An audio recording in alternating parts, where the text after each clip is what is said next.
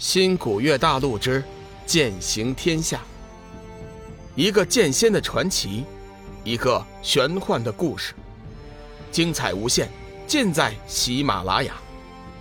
主播刘冲讲故事，欢迎您的订阅。第三百五十七集，所谓何来？空明大师一听是冷若轩。急忙叫弟子带进来。千惠神尼突然说：“大师，你可知道冷若轩的真实来历？”空明大师摇了摇头：“此女十分神秘，叫人无法琢磨。上次在缥缈山的时候，我见她曾以一人之力挡住了天机子，而且丝毫不见落下风。”他一身修为究竟高到什么地步，实在是无法判断。我甚至怀疑，他很有可能根本就不是玄清门的弟子。不错，上次缥缈山一战之后，我也一直在怀疑。不过看他对小玉和小雨的维护，倒也是个不错的人。大师猜测，他是为何而来？千惠神尼说。空明大师略一思索，如果我所料不差，他应该是为了天行之死来的。片刻之后，侍奉弟子带着冷若轩走了进来，双双见礼后，空明大师叫侍奉弟子退下，请冷若轩坐下说话。冷若轩也不客气，随后便落座，双眼却是不离空明大师周身。空明大师微微一笑：“哈哈哈哈哈，是指所谓何来？”冷若轩紧紧盯着空明大师的眼睛，冷冷道：“大师今天说谎了。”阿弥陀佛。空明大师宣了一声佛号，道：“师侄此话怎讲？老衲一生从不打诳语，还请师侄明言。”虽然空明大师早有预料，不过等到冷若轩直接挑明后，心中还是不由得一惊。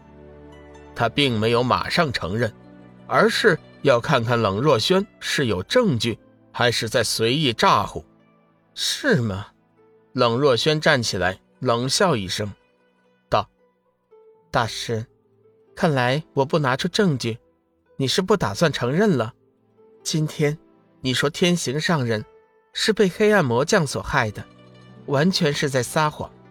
实话告诉你，当天行上人被害之前，我曾经感应到了凶手的气息，可惜还是去迟了一步，未能救下天行上人。不过我敢肯定，凶手肯定不是什么黑暗魔将。空明大师并不在乎冷若轩对他的态度，问道：“那你说？”凶手到底是什么人？冷若轩转身说：“森罗鬼气，以大师的修为，不可能发现不了吧？”阿弥陀佛，罪过，罪过。空明大师暗暗称赞冷若轩的高明，正了正神色说：“若轩师侄，真人面前不说假话，先前。”老衲确实说谎了，天行上人的确不是被黑暗魔将所害，而且我还知道真正的凶手是谁，但是我却不能说。如果今天我说了实话，修真会盟很有可能就无法继续搞下去了。冷若轩惊道：“你当真知道凶手是谁？”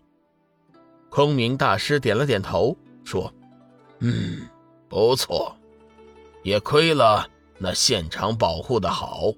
老衲先前进入现场后，在天行上人的蒲团上，发现了一个血淋淋的字体。”冷若轩顿时明白：“你是说，天行上人已经留下了凶手的名讳？”不错，天行上人。在临死前，已经留下了凶手的名讳，那个字便是空明大师正要说出那个字，却不想被冷若轩打断。大师，你先不要急着说出那个字。关于凶手，我也有一点猜测。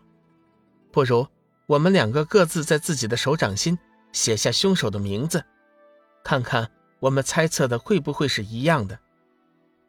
空明大师微微点头：“好，那我们就看看。”是不是同一个人？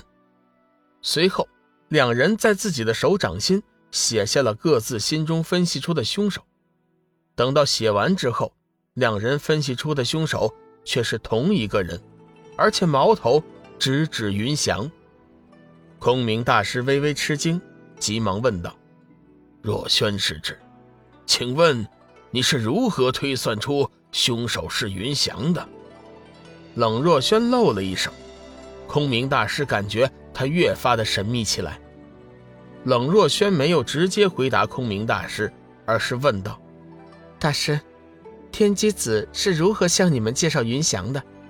千惠神尼接过话题说：“天机掌教说，因为他思念爱徒，所以就将新收的弟子起名叫云翔，以此来寄托他的哀思。”冷若轩冷笑一声说。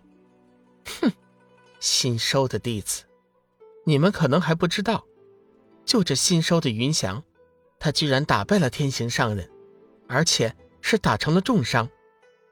当日两人比斗的时候，我见那云翔就要下杀手，多亏了我师尊天月上人奋力阻拦，谁知道云翔居然胆大包天，甚至连我的师尊都要击杀，恰巧我及时赶到。才将云翔制服。空明大师和千惠神尼闻听后，纷纷吃惊，实在无法想象，天机子一个新收的弟子，居然能接连打败天行上人、天月上人这么的高手。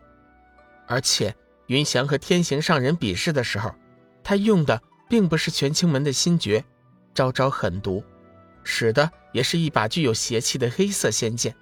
冷若轩补充道：“这些日子。”我对他的身份有所怀疑，曾秘密监视了几天，发现云翔对我玄清门上下极为熟悉，就像是在这生活过几年一般，行为举止根本就不像是第一次来到玄清山的模样。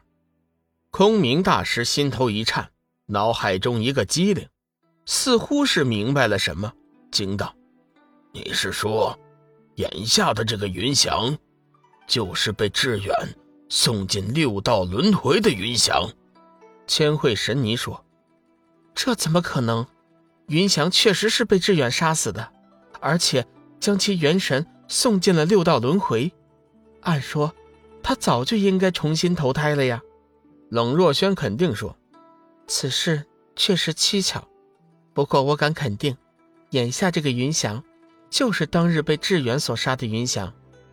前后两人的行为。”举止几乎一模一样，而且他们还有一个共同的特点，那就是对天行上人的恨。